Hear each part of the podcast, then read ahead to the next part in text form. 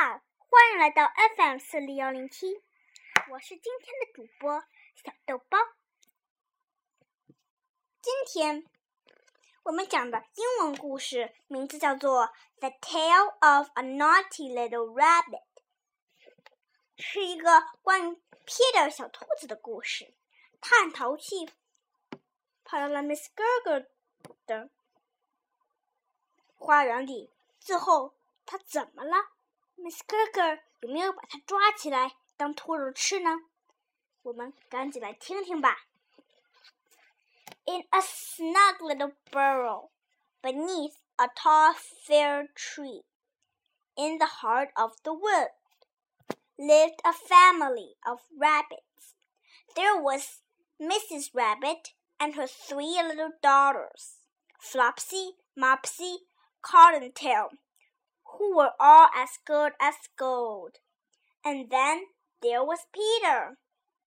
Here he is, look, one naughty little rabbit wearing his smart new coat. Today, Mr. Rabbit had some shopping to do. You can play outside while I'm gone, she told her children, but remember, stay away from Mr. McGregor's garden. Mr. Rabbit had visited once and never come home.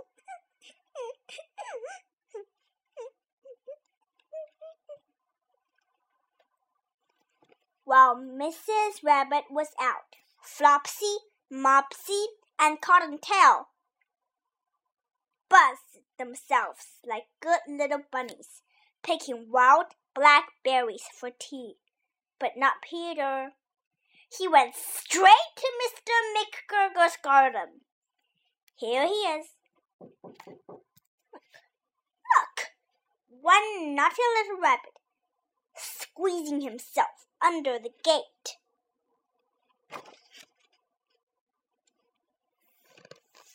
First, Peter ate some juicy fresh lettuce.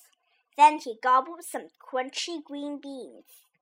Then he nibbled some spicy red radishes. Soon Peter's tummy began to feel a bit funny. He looked around for some parsley, but instead he found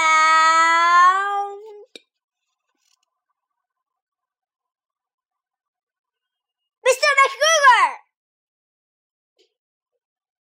Peter turned and ran as fast as his little red rabbit legs would carry him. But Mr. McGregor chased after him, waving a rake and shouting, Stop, thief! Poor Peter was very frightened. In his panic, he couldn't remember the way back to the garden gate. He went back and forth all over the garden, with Mr. McGregor close behind him. Here he is. Look, one naughty little rabbit running for his life.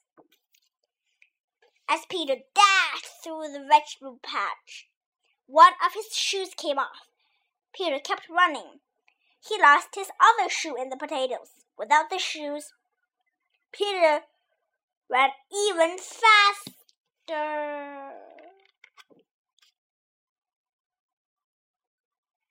straight into the net around the gooseberry bushes.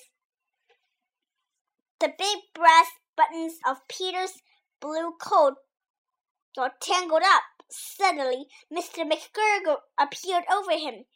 You just little rabbit. I have you for my dinner. Well, Mr. McGregor.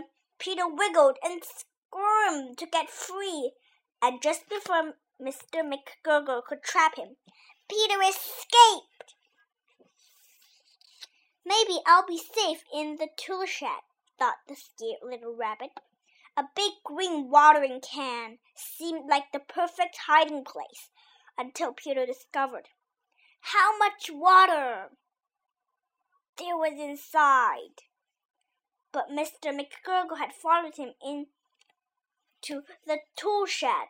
He began turning over flower pots, one at a time, searching for Peter. All of a sudden, he heard a rabbit sneeze. Uh, uh, achoo! From inside the watering can. Poor Peter was out of the can in a flash. He ran away as fast as his little rabbit legs would carry him. He found his way at last back to the garden gate. Finally, Peter was safe in the wood again. He went all the way home without stopping.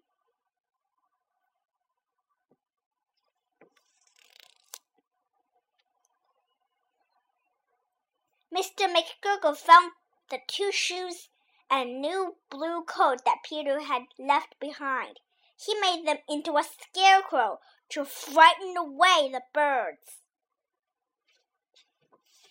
Back in the snug burrow, Mrs. Rabbit was not at all pleased that Peter had lost his shoes and coat.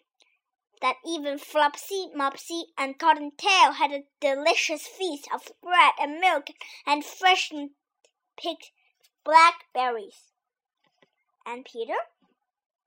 Mrs. Rabbit put him straight to bed without any supper, only a spoonful of chamomile tea to settle his aching tummy.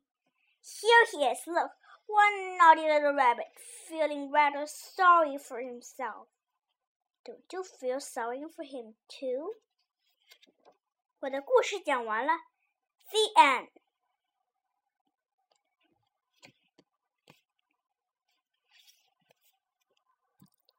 我的故事讲完了，谢谢大家。